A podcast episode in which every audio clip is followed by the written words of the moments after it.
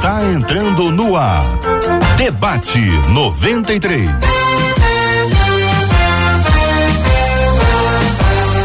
Realização 93 FM. Um oferecimento Pleno News. Notícias de verdade.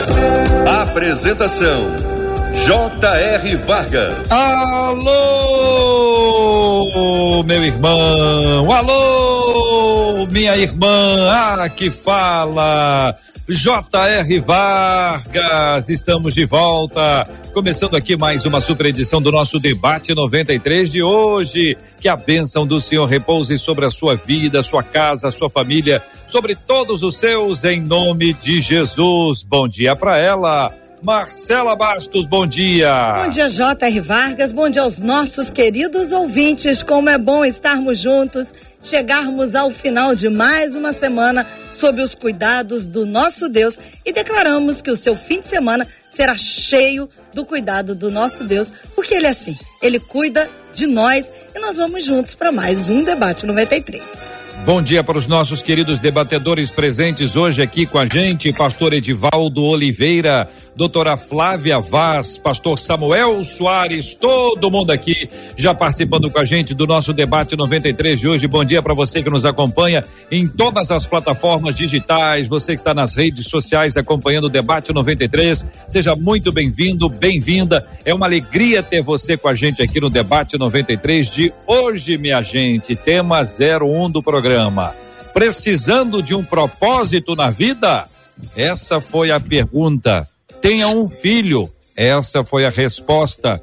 Diz a nossa ouvinte. Ouvi essa frase e comecei a me questionar por que Deus nos dá filhos. A pergunta é para lá de profunda, exige uma reflexão grande, não respostas imediatas, simplistas, mas temos um tempo limitadíssimo aqui para produzirmos essa resposta, então, de acordo com a profundidade que os debatedores foram buscar, eles vão agora traduzir com objetividade para o entendimento de todos nós. Até que ponto, pergunta nosso ouvinte, Deus responsabiliza os pais pela próxima geração? Como criar filhos com senso de propósito na vida? Estas são as perguntas que eu passo a compartilhar com vocês. Pastor Samuel Soares, muito bom dia. Seja bem-vindo. A pergunta é essa: porque Deus nos dá filhos? Bem-vindo, pastor. Pastor, eu preciso que o senhor abra o seu microfone. Isso. Ah, me perdoe. Muito bom dia, Não JR. Que seja uma exigência, viu, pastor Samuel? Como é rádio, entendeu? A gente precisa te ouvir. eu achei que a mesa fosse fazer isso daí. Bom dia, ah, JR. Então ficou para a mesa fazer, viu, igreja? Não, deixa eu explicar. Quando o próprio debatedor se muta, a mesa não tem o controle de desmutar. Voltou para o pastor Samuel. E eu tô aqui só no meio. Vai para lá, vem para cá. Vamos ao assunto então, pastor Samuel. Bom dia, bem-vindo, querido. Bom dia aos amigos da mesa e aos que nos ouvem mais uma vez. Uh, por que, que Deus nos dá filhos? Uh, talvez uma maneira de responder seria porque Deus é Pai. Deus sendo Pai, Jesus Cristo nos apresentou a Deus assim, quando foi uh, perguntado acerca de como orar, ele disse: Eu vou ensinar vocês. Quando vocês orarem, orem dizendo: Pai Nosso. Então ali ficou uh, revelado para nós que Deus não é apenas Criador, Deus também é Pai. Uh, Deus nos dá filhos e uma maneira da gente colocar seria compreendendo essa natureza, esse, esse, esse modo como Deus se apresenta, a maneira como ele uh, se expressa de quem ele é. Isso vai ser uh, reproduzido. Mas uma outra maneira também uh, de compreender essa razão é voltar à leitura do Gênesis, quando Deus disse aos primeiros pais, Adão e Eva, crescer e multiplicar e encher a terra. Há um, um propósito, há um desígnio, e eu tenho certeza que uh, está no coração de Deus ter uma família de muitos filhos. É claro que há propósito em cada vida que nasce, eu creio assim. Eu não creio que exista uma vida que tenha uh, surgido, que tenha nascido, que Deus tenha dado o fôlego de vida sem um propósito. Há propósito, sim, em cada ser humano, em cada um de nós. Muito bem, pastor Samuel Soares está no Rio de Janeiro, agora vamos a Belo Horizonte encontrar com os mineiros de todo o país. Pastor Edivaldo Oliveira, muito bom dia, seja também bem-vindo ao debate 93 de hoje. A pergunta é esta: por que Deus nos dá filhos? Bom dia, JR, bom dia, Marcela, os debatedores e os ouvintes da 93 FM que nos acompanham. Bom, eu, eu compreendo que, segundo a palavra, né, os filhos, eles são uma herança do Senhor. Salmos 127 fala isso, né? Chama os filhos de uma recompensa. E o versículo 5 diz assim: Como é feliz o homem cuja aljava está cheia deles, não será humilhado quando enfrentar seus inimigos no tribunal. E eu verifiquei na tradução é, a mensagem, né, que eu tenho usado bastante em ministrações, que diz assim: Vocês pais são abençoados demais quando têm muitos filhos seus inimigos não terão chance contra vocês, serão varridos imediatamente da sua porta. Portanto, ter filhos é um privilégio, é uma bênção concedida por Deus a nós. E eu entendo que Deus nos dá filhos justamente para que nós possamos entender o verdadeiro propósito da vida. A ouvinte falou aí de propósito, né, no começo, né? Tá sem um propósito, tem um filho. Deus nos dá filhos realmente para que nós possamos entender mais profundamente o propósito da vida. Porque quando nós temos um filho, tudo muda. Não é verdade? Quantas coisas nós deixamos de fazer, quantas coisas nós renunciamos, quantas decisões foram tomadas por nós levando em consideração o fato de termos filhos. Então, os filhos, eles nos ensinam a enxergar o mundo sob a ótica de Deus e não sob o olhar egoísta que nós carregávamos antes conosco. Saber que nós somos capazes de gerar e de cuidar de uma vida nos faz é, seres humanos mais cautelosos, mais determinados. O fato de termos filhos nos faz, às vezes, vencer a preguiça e levantar da cama todos os dias, porque nós sabemos da nossa responsabilidade. Eu sei que o temor de Deus faz toda a diferença na nossa vida, isso é inquestionável, na hora de fazermos as nossas escolhas. Uhum. Mas quantas vezes o que determinou as nossas decisões, ou o que impulsionou as nossas conquistas, uhum. foi o fato de saber que atrás de nós vêm os nossos filhos. Então, para resumir essa minha primeira participação, eu quero dizer que Deus nos dá filhos porque Ele nos ama. E Ele quer que nós experimentemos do mesmo amor que um dia Ele sentiu por nós, a ponto de entregar Jesus para morrer no nosso lugar. O senhor pode reler, por gentileza, a primeira parte do Salmo 127, versículo 5, que o senhor leu, até a palavra demais, apenas. Com Posso sotaque, sim. por favor. Com sotaque. Com sotaque? Vocês, pais, são abençoados demais okay, quando tem muitos aí. Não, até aí, até aí. Até aqui, até só até demais. Desculpa. demais, porque ele é que nos traz o sotaque mineiro para essa, para essa tela preciosa, é o país aqui. Vamos agora ao Espírito Santo com a doutora Flávia. Doutora Flávia, seja bem-vinda ao debate 93 de hoje. Queremos ouvir também a sua opinião sobre esse tema, doutora, especialmente dentro dessa pergunta inicial. Por que Deus nos dá filhos? Primeiro lugar, bom dia, né? Sou a debutante aqui, a iniciante. Já participei desse debate há muitos anos atrás, quando ainda morava em terras cariocas, mas já estou aqui há quase 20. Quero dar as boas-vindas também aqui, o meu abraço aos debatedores queridos e ao pessoal que está com a gente aí. Bom, essa é uma resposta, como você já disse, né, JR, desafiadora, porque ela é muito ampla. Mas a minha linha é, para acrescentar o que os meus colegas já falaram, que já fizeram essa abertura fantástica, é de entender que os filhos são uma maneira de Deus povoar a terra com seus princípios, né?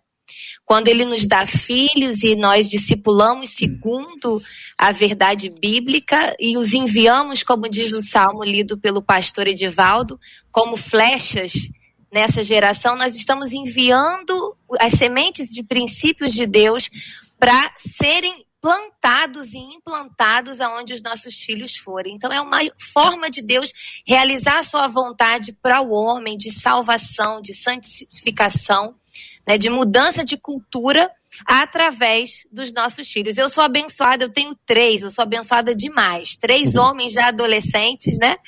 E tenho tido esse privilégio de poder gerar no coração deles essa convicção, como diz Efésios 2:10, de que eles nasceram para obras, obras que Deus já designou previamente para a vida deles, para serem uma expressão do propósito de Deus na terra. Então eu, eu tenho esse entendimento também, uhum. né, de que os filhos são uma maneira de Deus fazer a sua vontade. Ele faz através de pessoas na terra e os filhos são a nossa capacitação para fazer diferença. Enquanto estamos fazendo com propósito, existem exércitos e quando vamos olhar aí, né, várias realidades e entendimentos que estão preparando, né, capazes inclusive de morrer. Tem tantos exércitos que mandam seus filhos para a morte. Né, de maneira às vezes tão equivocada na sua crença, e nós precisamos treinar os nossos filhos para viverem para Cristo, como tantos outros estão treinando para viverem para o mal, né? Muito bem, doutora Flávia, capixaba por adoção, a pastor Edivaldo, mineiro, mineiro, mineiro, pastor Samuel Carioca, Carioca, estamos aqui no debate 93 de hoje com você para tratar sobre esse assunto. Agora, a pergunta que segue agora para a gente, até que ponto Deus responsabiliza os pais pela próxima geração? Tem a ver com, com o aprendizado de que Deus é nosso pai, tem a ver com o ensinamento que a gente recebe a partir da ótica dos nossos filhos, da ministração de Deus é, para nós a responsabilidade de cuidar deles para que eles possam é, influenciar a terra, como vocês três destacaram em rápidas frases aqui. Eu queria trazer esse ponto outra vez, dizer que agora a ordem é a de desordem, comecem, eh, multipliquem, nós vamos tentando ajustar aqui, dizendo que o nosso ouvinte pode compartilhar com a gente pelo nosso WhatsApp, o número do WhatsApp da 93 FM é 21, estamos aqui falando para o Brasil e para o planeta, 21 96803 8319, 21 96803 8319. Você pode assistir a gente agora com imagens no site rádio93.com.br, rádio93.com.br e no Face e no YouTube. Então a página do Facebook da 93 FM é só procurar. Rádio 93,3 FM. Estamos lá no nosso canal no YouTube, 93 FM Gospel. Você vai nos encontrar lá. E assim estaremos juntos com a transmissão, com a retransmissão para várias emissoras que continuam retransmitindo, canais de YouTube. Que Deus abençoe a todos. Vamos juntos aqui para abençoar esse país, esse planeta em nome de Jesus. Até que ponto Deus responsabiliza os pais pela próxima geração? E aí, queridos irmãos? Olha, uh, existem uh, situações e exemplos na narrativa bíblica que, que talvez sirva para refletir sobre isso. Nós vamos pensar, por exemplo, no personagem uh, Eli.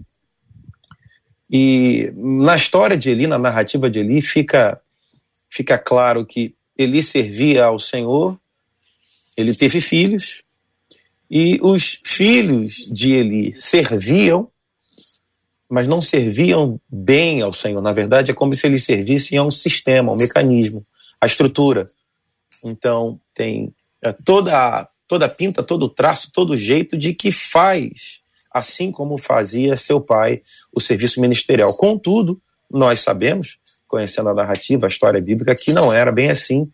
E uh, era uma situação tão ruim que o Senhor uh, determinou que eles deveriam ser uh, punidos e, e mortos, né? Pena capital. A questão a gente pensaria, ele não foi um, um, bom pai, ele não, não, não soube criar como deveria seus filhos e não deu exemplo. A gente pode até chegar a esse ponto. Ele não deu exemplo.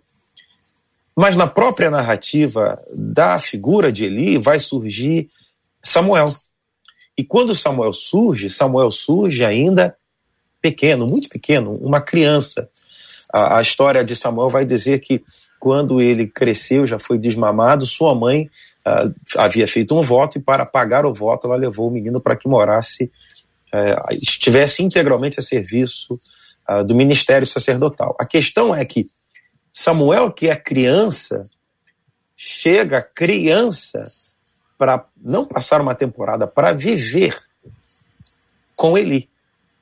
Então, uh, não existe o contato que temos hoje, a tecnologia, Facebook, videoconferência, não tem isso. Diz a narrativa bíblica que a mãe, Ana, ia uma vez por ano para levar uma estola uh, nova, do tamanho novo, ele estava crescendo, e para visitar. Então, um contato de uma vez por ano. Pergunta: a influência que Samuel recebeu no seu desenvolvimento enquanto ser humano, criança, e depois a, a idade já do junior, juvenil, adolescente, jovem, essa influência veio de pai e mãe ou veio de Eli? Me parece que é natural que a gente responda que de Eli, que é quem estava com ele integralmente. Só que Samuel tem um desfecho completamente diferente dos filhos de Eli. Então, é, eu posso simplesmente dizer que Eli foi falho exclusivamente, a culpa é de Eli por seus filhos não serem uh, pessoas de princípio, de caráter. Se eu disser isso, como é que eu faço para encaixar Samuel nessa história?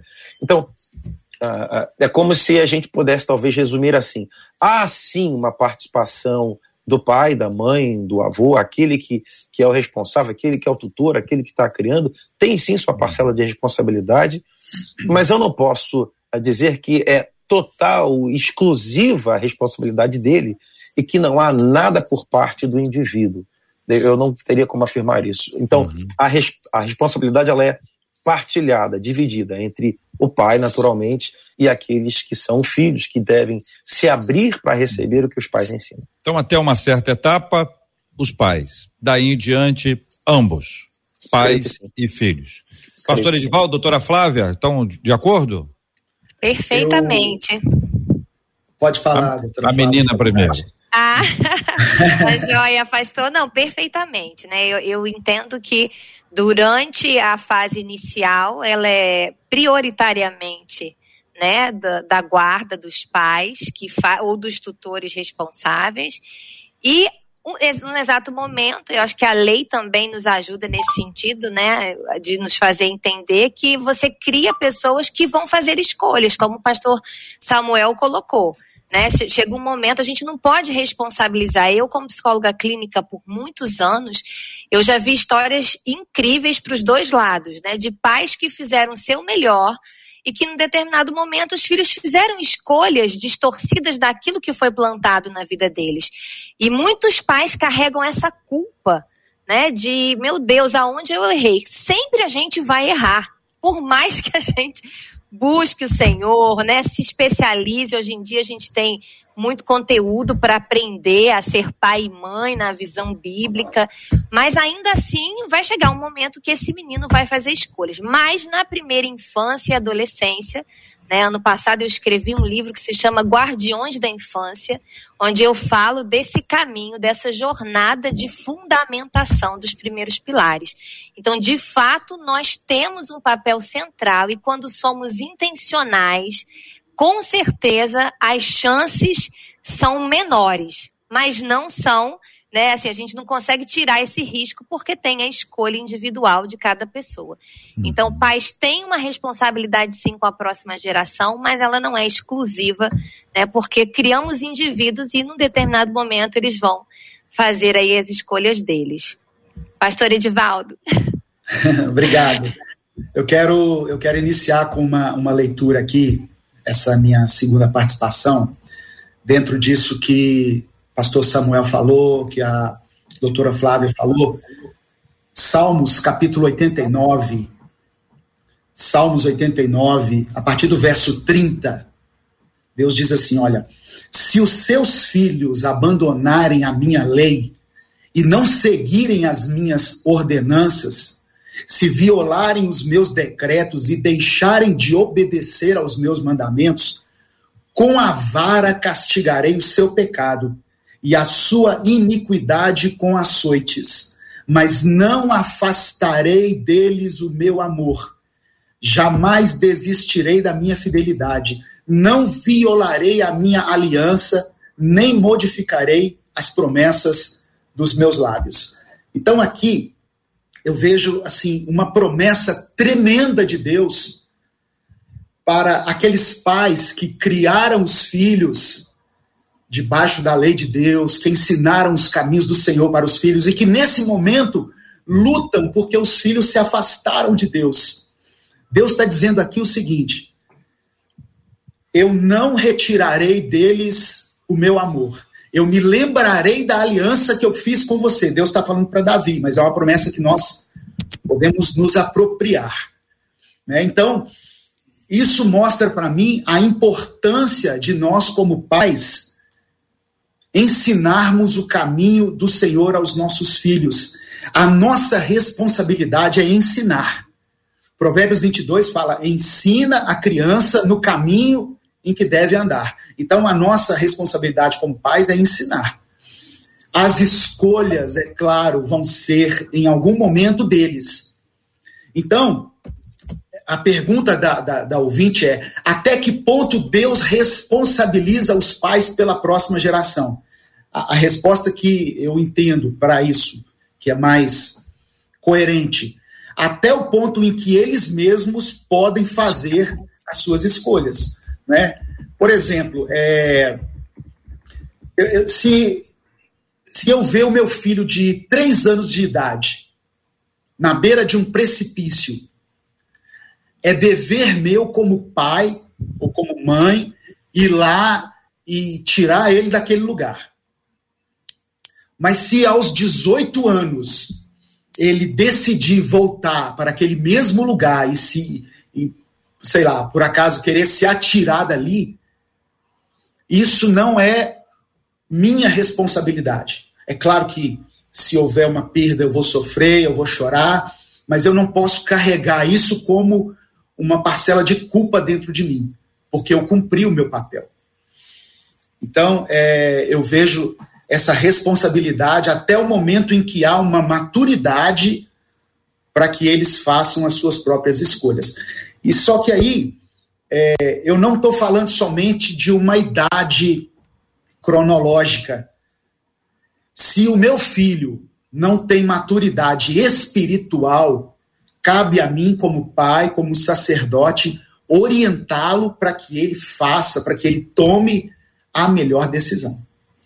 Muito bem, nós temos aqui dois aspectos que estão fora do nosso, do nosso objetivo hoje, que é discutir a pessoa que não tem filhos, como se ela não fosse abençoada.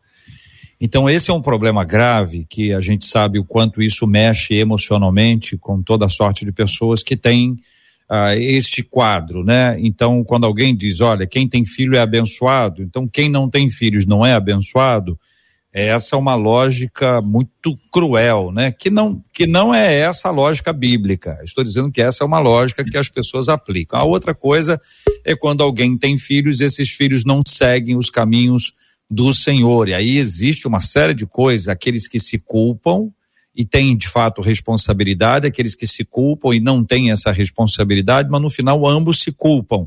Também está fora do nosso objetivo aqui, embora isso esteja também aqui de alguma maneira associado ao nosso tema.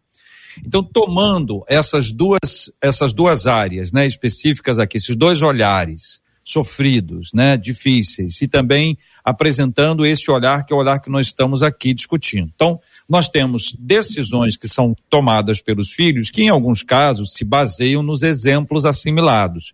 Podem ser exemplos da família, pode não ser. Existem também aqueles pais que são muito responsáveis, eles acompanham o dia a dia dos seus filhos, que é uma coisa impressionante. E fazem isso de uma forma muito entregue, né? São, são, bem, são bem consagrados a essa atividade. Agora, existem outros pais que gostariam de ter essa oportunidade e não têm porque trabalham o tempo inteiro. Quem mora num grande centro sabe que muita gente, para chegar ao tra trabalho no centro da cidade, uma área é, é, de, de atividade urbana, umas 8 horas da manhã, tem que sair de casa muito cedo, são duas, três horas de ônibus, pega trem, pega isso, pega aquilo. Como é que, como é que acorda de madrugada e dorme tarde?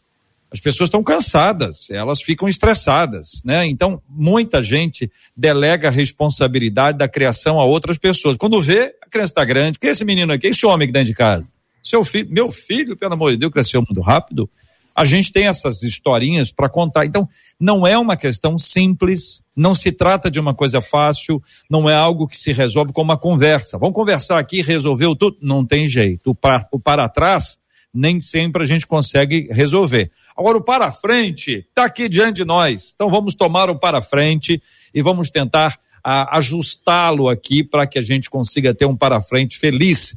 O que é que vocês entendem que para frente é fundamental para que nós tenhamos filhos aqui nessa nossa responsabilidade paterna, materna, responsabilidade do tutor, às vezes é o avô, é a avó, é o tio, é a tia, da família. Não estou falando da igreja, não estou falando da escola. Agora o assunto é esse aqui para a gente poder encarar. Antes disso, Marcela Bastos chega aí com a participação dos nossos queridos ouvintes que estão, estão interagindo conosco pelo nosso WhatsApp 21968038319 também pela página do Facebook, do YouTube, onde temos dois chats ali para você interagir com a gente no debate 93. No Facebook, o Luiz Carlos diz assim: Eu acredito que só se compreende o amor incondicional quando a gente passa a ser pai ou mãe. É a opinião desse nosso ouvinte. Agora, uma outra ouvinte pelo WhatsApp disse assim: Olha, gente, eu preciso compartilhar com vocês que, para mim, ser mãe foi a missão mais linda que eu recebi de Deus, mas também foi a mais difícil, viu? Foi a missão mais difícil que o Senhor me concedeu. Hoje eu já tenho filhos adultos, Gisela, criados no caminho do Senhor, mas faço esse destaque. Missão linda, mas mais difícil, diz essa nossa ouvinte aqui pelo WhatsApp. Glória a Deus. Muito bem. Doutora Flávia, pastor Edivaldo, posicionamento de vocês quanto ao para frente. Eu compreendo que, assim, primeira coisa que a gente precisa entender é um olhar sobre a realidade que você tem. Você deu aí exemplos fantásticos. Nem toda mãe é, tem a possibilidade de fazer uma dedicação de tempo cronológico né, para os filhos ou pai, como gostaria e como seria positivo que acontecesse. Mas qual é a realidade que você tem? Então, aceitando a realidade, né? Você vai criar um plano. Eu gosto muito dessa ideia, JR, muito mesmo. A gente cria plano para tudo, não é? Você quer comprar um imóvel, você traça um objetivo financeiro, você quer é, crescer profissionalmente, você traça um objetivo, você cria um passo a passo, e muitas vezes a gente não tem essa perspectiva na criação dos nossos filhos. Então, se eu tenho a intenção, no meu caso, no meu entendimento como cristão, mais do que fazer bons cidadãos, cidadãos que tenham bons resultados, que te, produzam frutos eternos, né? Eu crio filhos para a eternidade. Então, qual é a situação que eu estou hoje e qual é o plano que eu vou traçar? É de fato traçar. Qual é a questão principal que eu tenho para resolver? Às vezes, como o pastor Edivaldo trouxe, é um menino que não tem tá, tá maduro na idade cronológica, mas não tem o um entendimento, né? Tem uma vida no pecado, é, vive uma vida sem esse temor de Deus. Então, identifica o 01 do desafio que você tem como mãe, como pai, como avó, avô, tutor responsável e trace de fato um plano de ação. Não sei como começar, peça ajuda. Leia o básico, busque os textos bíblicos que falam sobre essa dificuldade que você tem, como que a palavra te orienta a lidar com ela. E em oração comece a movimentar o que você tem para tratar. Às vezes é, é um problema de caráter, é mentira, né? uma falta de envolvimento com o trabalho. A gente tem uma geração muito desafiadora, né? Meninos crescidos, mas que não têm responsabilidade no trabalhar, no produzir. Então, o que, que eu preciso fazer? Vou dar um exemplo muito prático. Meu filho não ajuda em nada. Então, você precisa considerar que isso é um desafio. Comece a trazer um plano. E aqui, né, eu, a gente costuma fazer isso aqui. Senta em reunião, a gente faz culto doméstico, e o culto doméstico aqui em casa tem várias funções. Uma delas é tratar as questões. Né? Como é, quem vai levar o cachorro na rua? Quem vai dar comida do cachorro? O que, que cada um dos três, eu tenho um de 17, um de 13 e um de 11, faz nessa comunidade familiar? Então, identificando as questões que você tem graves aí, né, mais importantes que ficaram é, é, perdidas na jornada dessa criança, desse adolescente, desse jovem, adulto que seja, trace um planejamento, de fato, em oração. Né? O Senhor nos promete. O texto lido pelo pastor Edivaldo na versão NVI que é o que eu uso atualmente, fala: instrua um menino segundo os objetivos que você tem para ele. Instruir é um verbo importante, segundo os objetivos. E muitas vezes, essa pequena frase tão poderosa, esse texto que fala sobre educação de filhos, ele não é compreendido nessa perspectiva. Então, você precisa sentar, você precisa declarar. Jesus disse que ele iria, mas ele faria com que o Espírito nos lembrasse de tudo que ele havia nos ensinado. Então, fundamental essa instrução planejada. Essa seria a minha dica do daqui para frente, JR. Obrigado, doutora. E pastor Edivaldo? Amém. É, eu quero acrescentar né, a esse a essa orientação do daqui para frente, como o JR descreveu, a habilidade de comunicação. Um grande desafio para mim, é, dessa nossa geração de pais e mães que somos hoje, é o de com, é, conseguir continuar nos comunicando com as próximas gerações.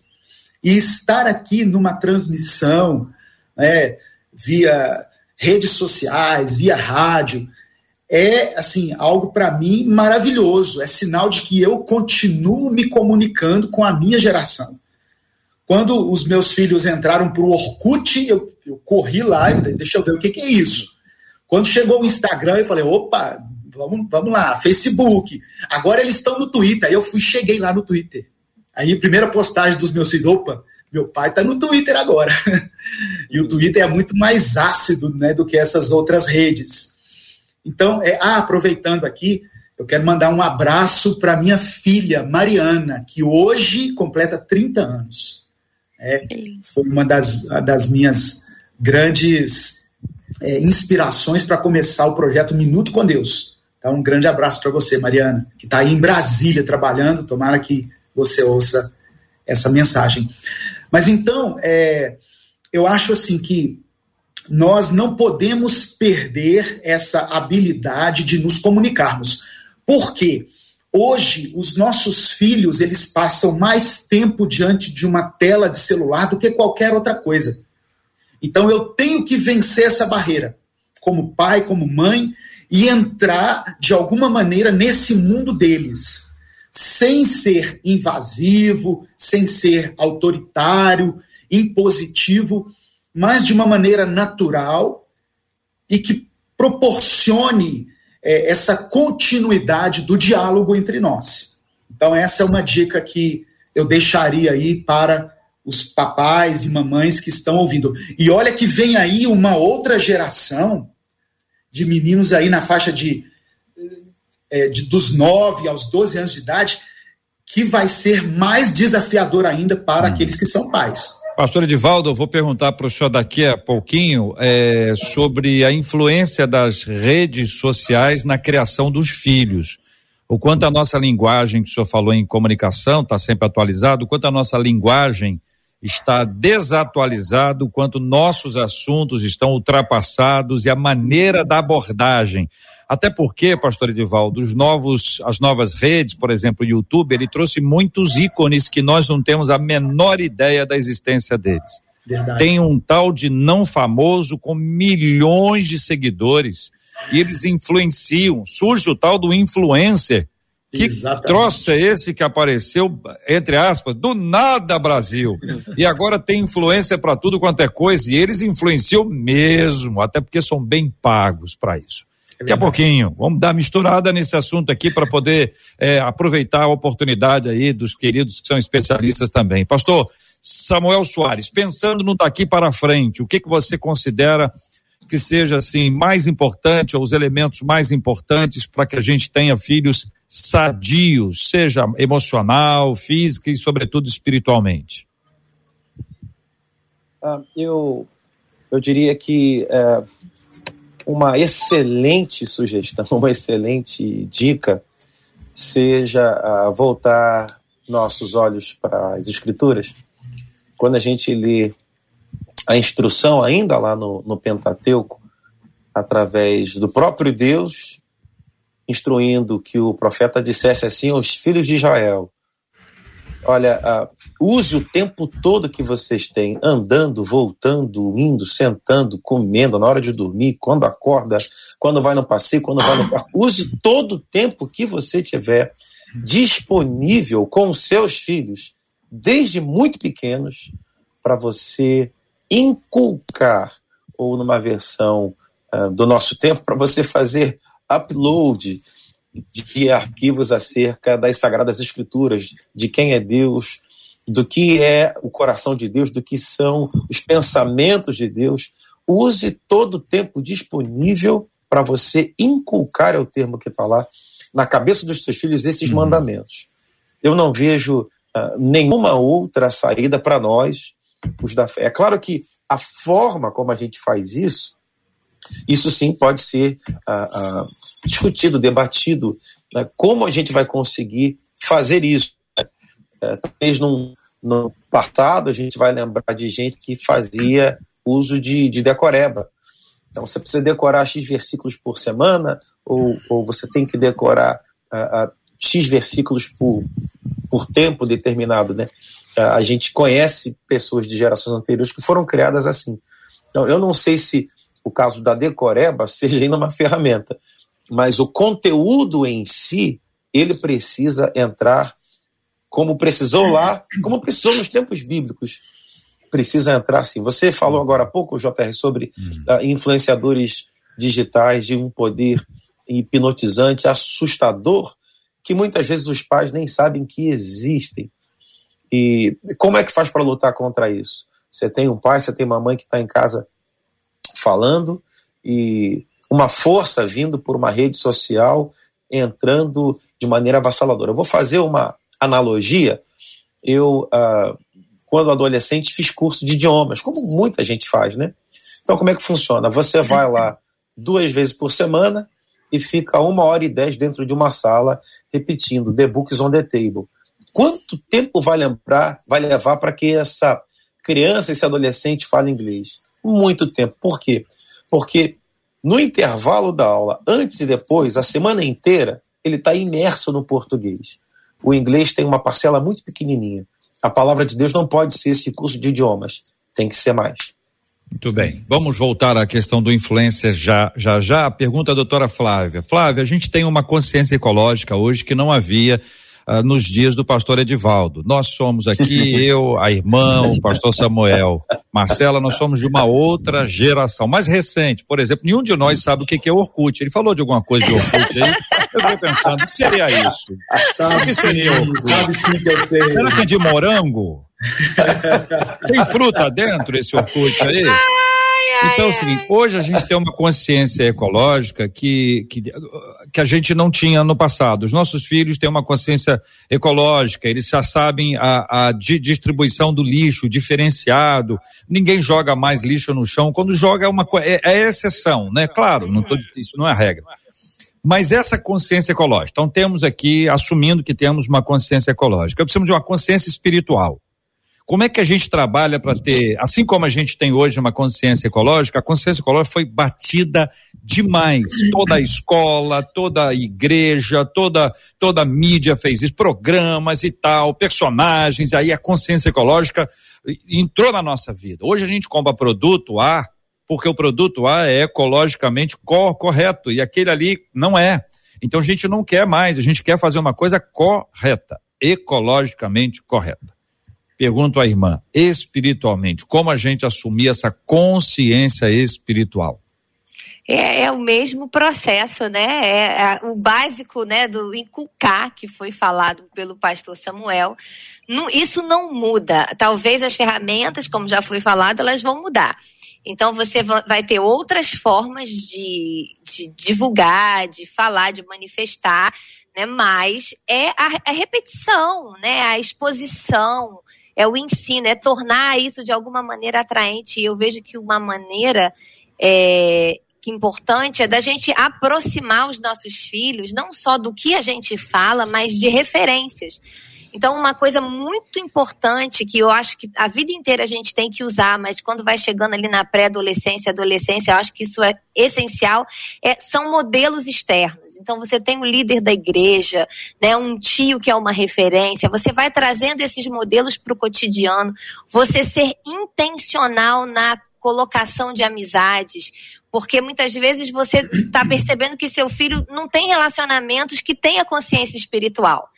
Então, se ele não for criado num ambiente onde ele está exposto né? Deuteronômio fala sobre isso. Ata, ata a palavra no coração, nos umbrais, em todo lugar a palavra tem que estar tá, é, inserida e ela tem que ser um modelo de vida. Então eu, eu entendo assim que primeiro com a expressão dessa família, desse pai, dessa mãe, se é uma mãe sozinha, se é um pai sozinho, mas essa consciência tem que estar tá expressa nos comportamentos desse pai. Coisas simples como uhum. eu, mãe, sou uma voluntária né, na, na comunidade religiosa. Eu faço esse estudo. Vários pais que na igreja muitas vezes serviram e que no ambiente familiar eram um exemplo também, você vê os filhos crescerem com uma consciência maior do que pais que não serviam.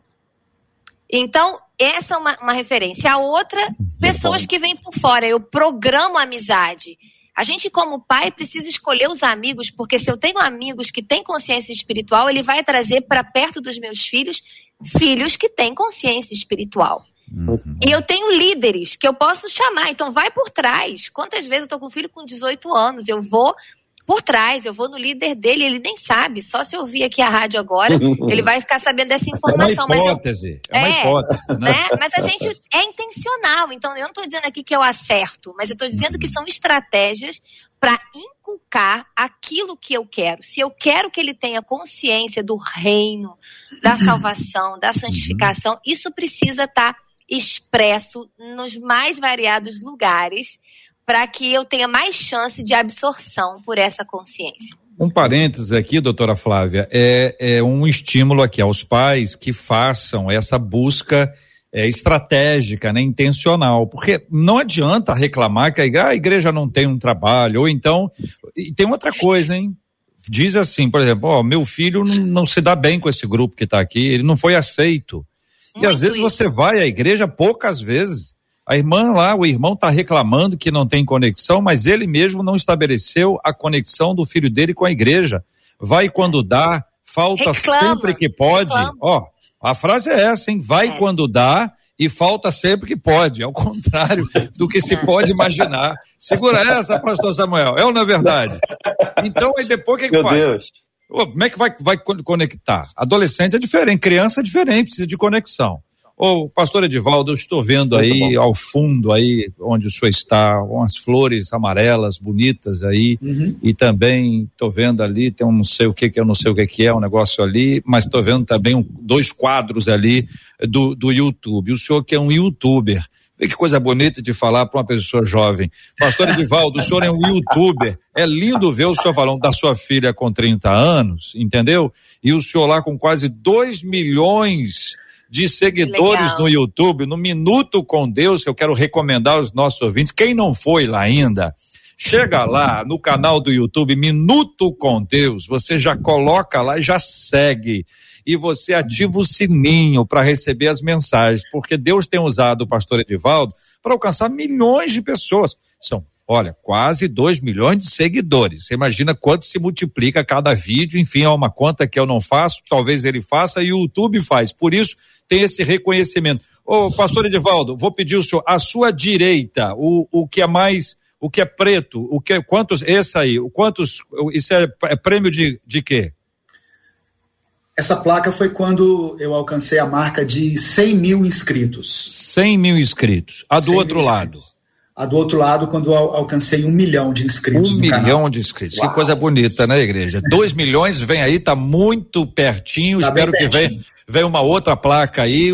Na próxima entrada do senhor aqui entre nós, nós vamos poder conhecer essa outra placa também, que eu nem sei de que cor que ela é. Pastor Edivaldo, nós temos aí uma série de youtubers, né? O senhor faz um trabalho muito bem feito, elaborado, que tem abençoado, e nós queremos reconhecer e, e agradecer e encorajar o senhor a prosseguir cada vez mais. E temos também outros tantos que são influências e que fazem um trabalho terrível. Os nossos filhos, adolescentes, especialmente pré-adolescentes e adolescentes, estão sendo conduzidos, e não é uma linha só, não é só o fulano, não, são vários influencers, eles brigam entre eles e arrastam as pessoas e elas acabam influenciadas negativamente de uma forma que os pais não têm como controlar, porque não está no computador mais, né? Está no uhum. smartphone e aí a vida acabou, o mundo mudou. Pastor Edivaldo, trouxe tanta preocupação para os pais agora, ajuda a gente aí a resolver. Bom, eu quero dizer o seguinte: Todos nós, de alguma forma, somos influenciadores. Então, eu quero deixar uma palavra aqui de esperança para os pais, no sentido de que eles cumpram o papel deles, ensinando, pregando a palavra, promovendo momentos de comunhão na família, como a doutora Flávia eh, mencionou, como o pastor Samuel falou, inculcando, né, fazendo o upload da palavra e lembrando que as nossas armas são espirituais. Amém. Você pode perguntar hoje para um adolescente desse aí, qual que é o seu maior influenciador? Ele vai dizer que é alguém lá do YouTube que ele segue. Mas no fundo do coração, no dia em que a coisa apertar, no dia em que ele se vê diante assim de um grande desafio, ele vai se lembrar, não é das palavras, das atitudes daquele influenciador, ele vai se lembrar do pai e da mãe dele. Na hora que, que o bicho pega, na hora que a coisa aperta, qual que é a expressão que a gente que vem a nossa, aos nossos lábios? Eu quero minha mãe, não é? Eu quero meu pai. Então, é, nós temos que ter essa consciência de que, embora os nossos filhos estejam sendo bombardeados com tanta informação, a nossa atitude de integridade, de santidade, a nossa conduta correta vai fazer uma diferença enorme na vida deles. É claro que nós não vamos entregar os pontos, né? Nós temos, eu tinha até colocado aqui nas minhas anotações, temos que estabelecer limites para os nossos filhos, temos que dar a eles responsabilidades. Né? Tem menino que acorda aí, não tem nada para fazer e já vai para a internet. Não, arruma sua cama, arruma seu quarto, vai lavar uma louça, vai ajudar nas tarefas de casa. E nós temos que saber que o nosso exemplo é o que vai fazer a diferença na vida dele futuramente. Nós sim somos os maiores influenciadores dentro do nosso lar. Então, essa é a palavra que eu quero deixar para você, pai e mãe. Eu sei que nem todo mundo vai ter um canal no YouTube. Uhum. É muito fácil falar essas coisas do alto de quase 2 milhões de inscritos, uhum. né? Mas eu sei que isso foi, isso é uma exceção. Isso foi algo que Deus olhou e achou graça no trabalho evangelístico que eu fazia. Mas nem todo mundo vai ter essa, é, é sei lá, essa desenvoltura para fazer isso aqui que a gente está fazendo. Mas o seu exemplo, a sua conduta, os seus ensinamentos, a sua correção vão fazer a diferença e vão ser os maiores influenciadores na vida dos seus filhos em um tempo específico da vida deles. Muito bem, são 11 horas e 49 minutos. Marcela chega com a fala dos nossos queridos ouvintes. E aí, Marcelo, o que dizem os nossos amados ouvintes? A Sandra, pelo Facebook, corroborando com o que o pastor Edivaldo acabou de dizer, ela diz assim: Eu acho que até o fim dos tempos somos nós, os pais e a mãe e as mães que devemos ser os maiores influenciadores dos nossos filhos, porque somos nós os espelhos dos nossos filhos dentro da nossa casa. Já um outro ouvinte numa ponta, ele destacou assim: ah, eu, eu fico tão corrido diariamente que eu confesso a vocês, eu não consigo ter tempo para o meu filho. Muito embora eu vá todas as noites observar se ele está coberto ou não diz esse ouvinte, dizendo que é a maneira que ele arrumou para cuidar do filho dele. Já uma outra ouvinte. Marcela, Marcela, só, só um instantinho, por gentileza. Eu quero é, encorajar esse ouvinte a dar um beijinho na cabeça do filho. Permita que o filho saiba que você esteve ali. É. Não apenas olhe, porque se você só olhar, ele não sabe, não vai, não vai descobrir Então você vai lá, cobre, dá um beijo, deixa uma palavra, estende a mão, traz uma palavra boa, porque ele pode fingir, como boa parte deles finge, fingir que não está vendo, entendeu? Mas fica a mensagem que você esteve ali, que você deixou algo bom, né, abençoador para o seu filho, para sua filha. E é exatamente o que essa ouvinte pelo WhatsApp compartilha, apesar da correria, ela diz assim: eu Mãe, graças a Deus, cuido diretamente da minha filha. Já o meu marido sai às quatro horas da manhã. Mas sabe o que ele fez? Ele passou a ligar todos os dias, às sete horas da manhã, para orar com a nossa filha antes dela ir para a escola. E aí ela diz assim: a gente precisa arranjar meios para estar com os nossos filhos e não simplesmente nos conformarmos com as dificuldades e deixar que elas nos afastem dos nossos Isso filhos. Aí. A doutora Flávia usou a expressão intencional, né? E falou sobre um propósito. A gente tem que fazer um plano. Que plano é esse? Como é que você vai, nesta, a partir desse dia, hoje, estabelecer algumas, algumas ações? É isso que eu vou pedir que a doutora Flávia, o pastor Edivaldo, o pastor Samuel nos ajudem. Vamos tentar elencar aqui numa pequena lista algumas ações muito práticas, muito objetivas que qualquer pessoa pode né? Qualquer pessoa pode ter condições de trazer isso independentemente do passado. Eu faço esse marco aqui porque quando a gente diz assim, olha, é bom tomar a criança desde pequena, mas se não tomou, não tem mais uhum. jeito. Essa, essa volta aí do tempo não dá. Uhum. Dá para reviver. Deus pode te dar a oportunidade de experimentar coisas extraordinárias. Mas nesse aspecto prático, quais são as dicas que vocês podem apresentar numa lista objetiva, a nossa equipe vai registrar isso para a gente poder, ao final, juntar essa informação e apresentar como um todo. Quem quer começar? Pastor Samuel, pastor Edivaldo, doutora Flávia, fiquem à vontade. Ah, eu diria, conheça quem é ou quem são os melhores amigos do seu filho. Se possível, traga eles para dentro da sua casa. Perfeito aquele negócio de, não, a gente só vai ali. Não, não, não vai ali, não. Faz o seguinte, traz eles para cá.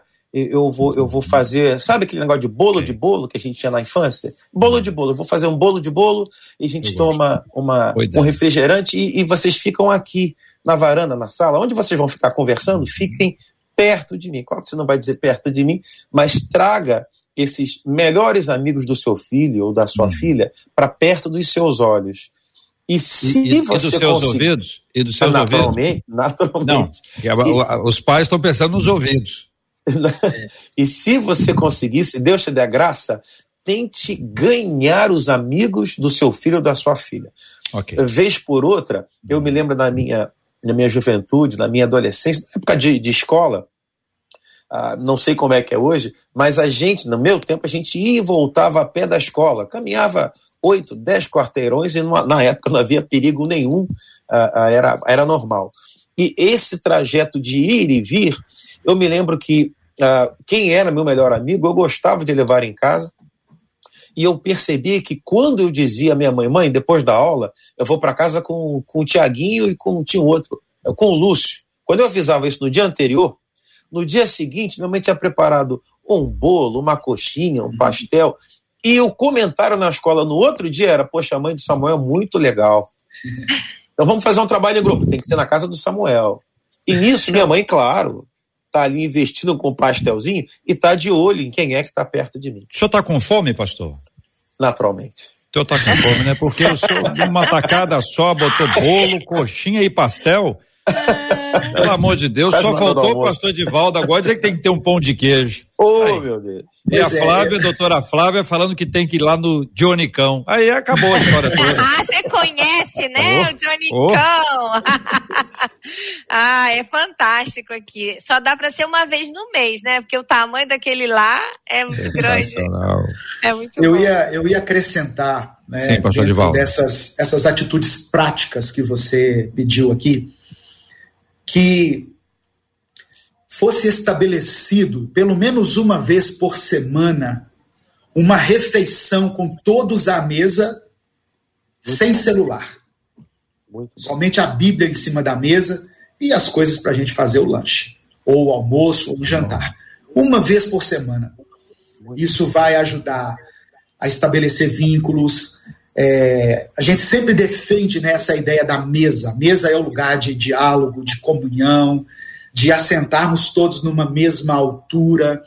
Então, é uma dica que eu quero deixar aí para quem está nos ouvindo. Pelo menos uma vez por semana. Eu sei que hoje nós temos uma rotina, temos uma agenda cheia, mas estabeleça uma vez por semana, assentar à mesa junto com a família e sem a presença do celular. Doutora Flávia. Então, a minha vai ser no sentido de você encontrar uma área de interesse ou habilidade do seu filho e ajudar ele no sentido de investir, promover mesmo crescimento, para que isso sirva para tudo. Né? Sirva para que ele construa um propósito, porque eu tenho três meninos, então aqui todo mundo um dia quis ser jogador de futebol. Uhum. E ter um, um objetivo faz com que você tenha uma vida de produtividade. Um menino que tem uma vida de produtividade, uma menina, ela tem menos tempo para o mal. Né? E ela pode servir a Deus servir também a sua jornada profissional com aquelas habilidades. Então, encontre, às vezes é um esporte, é um, uma habilidade com a música, que ele vai poder servir no ministério na igreja, né? é uma habilidade com a língua. Gere, identifique uma coisa. Flávia, mas eu não tenho recurso. Gente, hoje em dia tem oportunidade de graça na internet. As igrejas têm cursos é, gratuitos em várias áreas. Então, busque algo e coloque ênfase nisso para o desenvolvimento. Uma série de hum. benefícios vão vir atrelados, gerando propósito e produtividade. Eu tenho um filho aqui do meio que ele tem tantos propósitos que não tem quase tempo para ficar no computador. Esses dias tinha que fazer um jejum na igreja para os adolescentes. Ele falou: eu vou, eu vou fazer jejum de computador. Eu falei: menino com 13 anos fazer jejum de computador por 40 dias? Porque tem tanta coisa para fazer que para ele tudo bem, ele tem outros objetivos. Então, muitas vezes, aqui fica uma coisa que eu acho importante: a gente quer condenar o mal, mas a gente não propõe o bem. Então, não se tira arrancando, você traz uma coisa nova, você tem que Uau. trazer o que é de Deus. Né? Muitas vezes você quer que o menino saia do virtual, mas não tem real para ele. Não tem um dia a dia de real. Então, vamos trazer, investir. Deus tem algo lindo, o propósito dos nossos filhos nasce de habilidades e talentos e nós podemos sim ser investidores nesse sentido. Então, essa é a minha dica prática. E aí, Marcela? Vamos lá. Primeira dica. Conheça os melhores amigos do seu filho e, se possível, os leve para dentro de sua casa. Para quê, Marcela? Para quê? Para influenciar para dar comida. Bolo de bolo, bolo de bolo. Pastel. Bolo de bolo, pastel, coxinha. Só guardei isso. Mas calma, guardei mais nada e vem a parte 2. A parte 2 é essa. Tente ganhar os amigos dos seus filhos. E aí sim, aí você faz aquele pastel, aquele bolo, aquela coxinha. Samuel, Samuel. E o que mais aparecer, né, pastor Samuel? Muito bom. Terceira coisa, estabeleça pelo menos uma vez por semana uma refeição juntos e sem o celular. Muito bom. Quarto, encontre uma área de interesse ou de habilidade do seu filho e invista nisso para gerar produtividade. E aqui eu faço duas aspas. Não condene o mal sem propor o bem. Tire do virtual, mas traga o real, doutora Flávia Vaz. Muito, muito bem, muito, muito, obrigado vocês três pela lista excelente que agora é compartilhada com os nossos ouvintes. Agradecidos a vocês, queridos debatedores, e aos nossos ouvintes que estão conosco todos os dias aqui durante essa semana de segunda a sexta-feira, ao nosso lado, compondo com a Marcela, comigo, com a nossa equipe, o Debate 93 ao lado de debatedores preciosos. Aos nossos ouvintes, a nossa gratidão, que Deus continue abençoando em nome de Jesus. Pastor Samuel, a Eliette Ventura aqui no Facebook disse assim: que debate abençoador. Eu estou ligadinha pelo rádio, mas precisava registrar o quanto cada palavra e cada ensinamento falaram profundamente ao meu coração. Deus abençoe os queridos debatedores, JR, Marcela e a Rádio 93 e nós Agradecemos a Deus pela sua vida, Pastor Samuel. Muito obrigada por estar conosco nesse debate de hoje. Eu que agradeço, Marcela. É sempre muito bom estar junto. Marcela, JR. a todo mundo da rádio, os amigos queridos e aos nobres colegas que estiveram comigo hoje, pastor Edivaldo, doutora Flávia. Foi um tempo muito precioso, muito edificante para mim. Estou certo de que para muitos que nos acompanharam. A você, uma sexta-feira abençoada, que o Senhor te abençoe em nome de Jesus. Amém. Pastor Edivaldo, recebi um WhatsApp aqui que diz assim: aqui é a Mariana filha do ah. pastor Edivaldo. Aviso meu pai que eu ouvi a mensagem, que Uau. eu amo. Pai, diz ela, você é a minha grande inspiração neste mundo. Glória Te a Deus. amo, pai. Que lindo. Obrigada, que pastor lindo. Edivaldo. Aí a gente agradece através das palavras da Mariana. Muito obrigada. Eu que agradeço. É... Um debate inspirador para muitas pessoas. O primeiro a ser confrontado fui eu mesmo, quando eu li o tema. É, e eu fico atrás da Marcela o tempo todo pra, por causa do tema, né, para eu preparar. E foi assim muito rico. É sempre uma alegria servir vocês aqui. E, e obrigado, né, por essa essa rica oportunidade que eu tive. Mariana, te amo. Doutora Flávia, a Célia Duarte aqui no YouTube disse assim: que debate maravilhoso. Que Deus continue abençoando vocês. E eu vou confessar para você, pastora, que eu perdi o nomezinho da ouvinte, mas eu vou dizer o que, que ela disse. Ah, achei já. Vera Lúcia aqui no YouTube disse assim: Marcela, doutora Flávia, cara e voz de Aline Barros. Ah, Ela é maravilhosa. Amei. Ah, meu Deus do céu. Muito obrigada, viu, doutora? Só não pode convidar para cantar, né?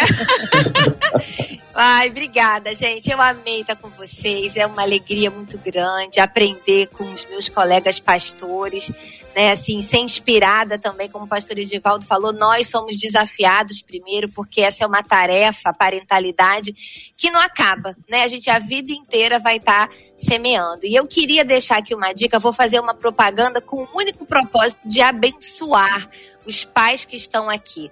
Eu escrevi esse livro aqui que se chama Guardiões da Infância. E aqui, com base bíblica e ciência, eu trago algumas estratégias para você que é pai, mãe, que deseja entender um pouco mais. Eu te aconselho a procurar lá no meu Instagram, Flávia Luz Vaz Oficial, para que você possa se munir de coisas que o Senhor me confiou para essa geração, viu? Muito obrigada.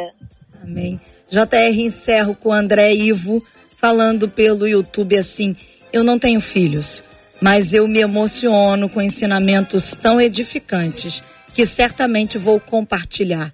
Isso traz esperança para o futuro. E a Neuza diz assim: Foi só bênção ouvir esse debate pelo WhatsApp. Uma outra ouvinte dizendo: Muito obrigada, 93, pelo debate abençoado. E assim como disse o André Ivo, e essa palavra que a doutora Flávia usou e que eu particularmente gosto muito, aqui no debate 93, nós andamos intencionalmente, intencionalmente para glorificar o nome do nosso Deus e fazer o nome dele conhecido em toda a terra, até quando ele nos permitir estar à frente desses microfones. É para isso que nós estamos aqui de segunda a sexta-feira, para glorificar aquele que merece glória. Amém. Muito bem, com as palavras de Marcela Bastos, que todos nós a subscrevemos, nós vamos encerrar o programa de hoje e esta semana.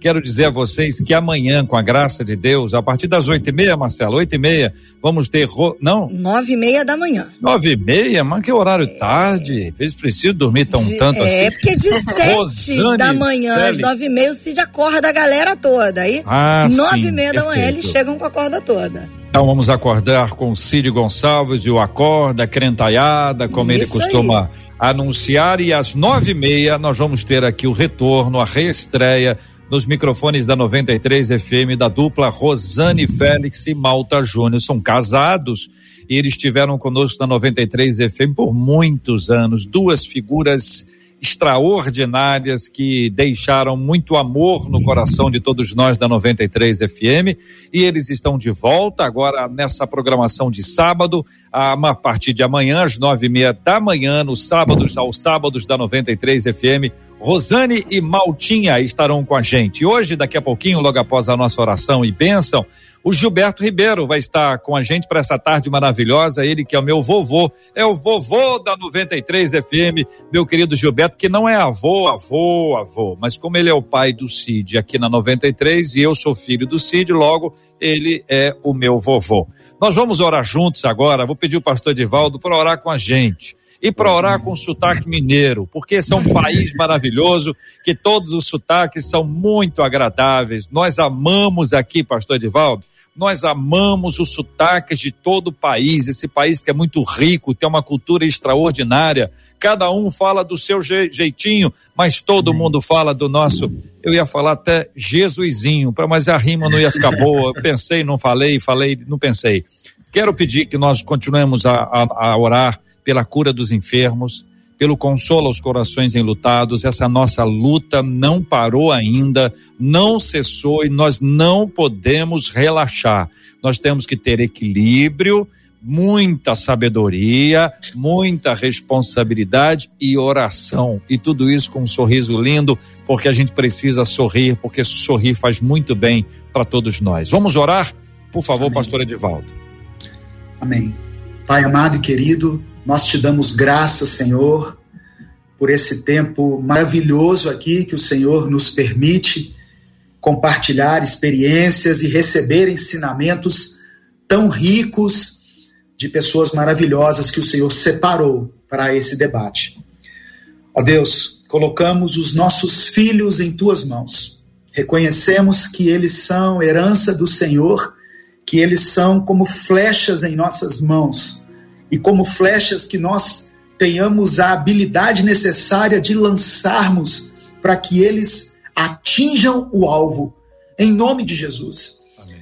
Ó Deus, eu quero colocar diante do Senhor cada família, Senhor, representada por todas as pessoas que serão alcançadas por essa mensagem, seja através do rádio, seja através de qualquer rede social. Peço ao Senhor que traga conforto, esperança traga o sustento.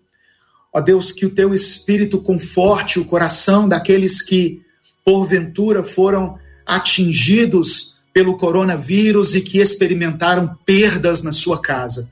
Em nome de Jesus, que o Senhor nos dê sabedoria e discernimento para lidarmos com essa crise Amém. e que ela termine, Senhor, em breve, segundo a tua vontade. Amém. Nós oramos e te agradecemos em nome de Jesus. Amém. Amém. Que Deus te abençoe. Você acabou de ouvir Debate 93.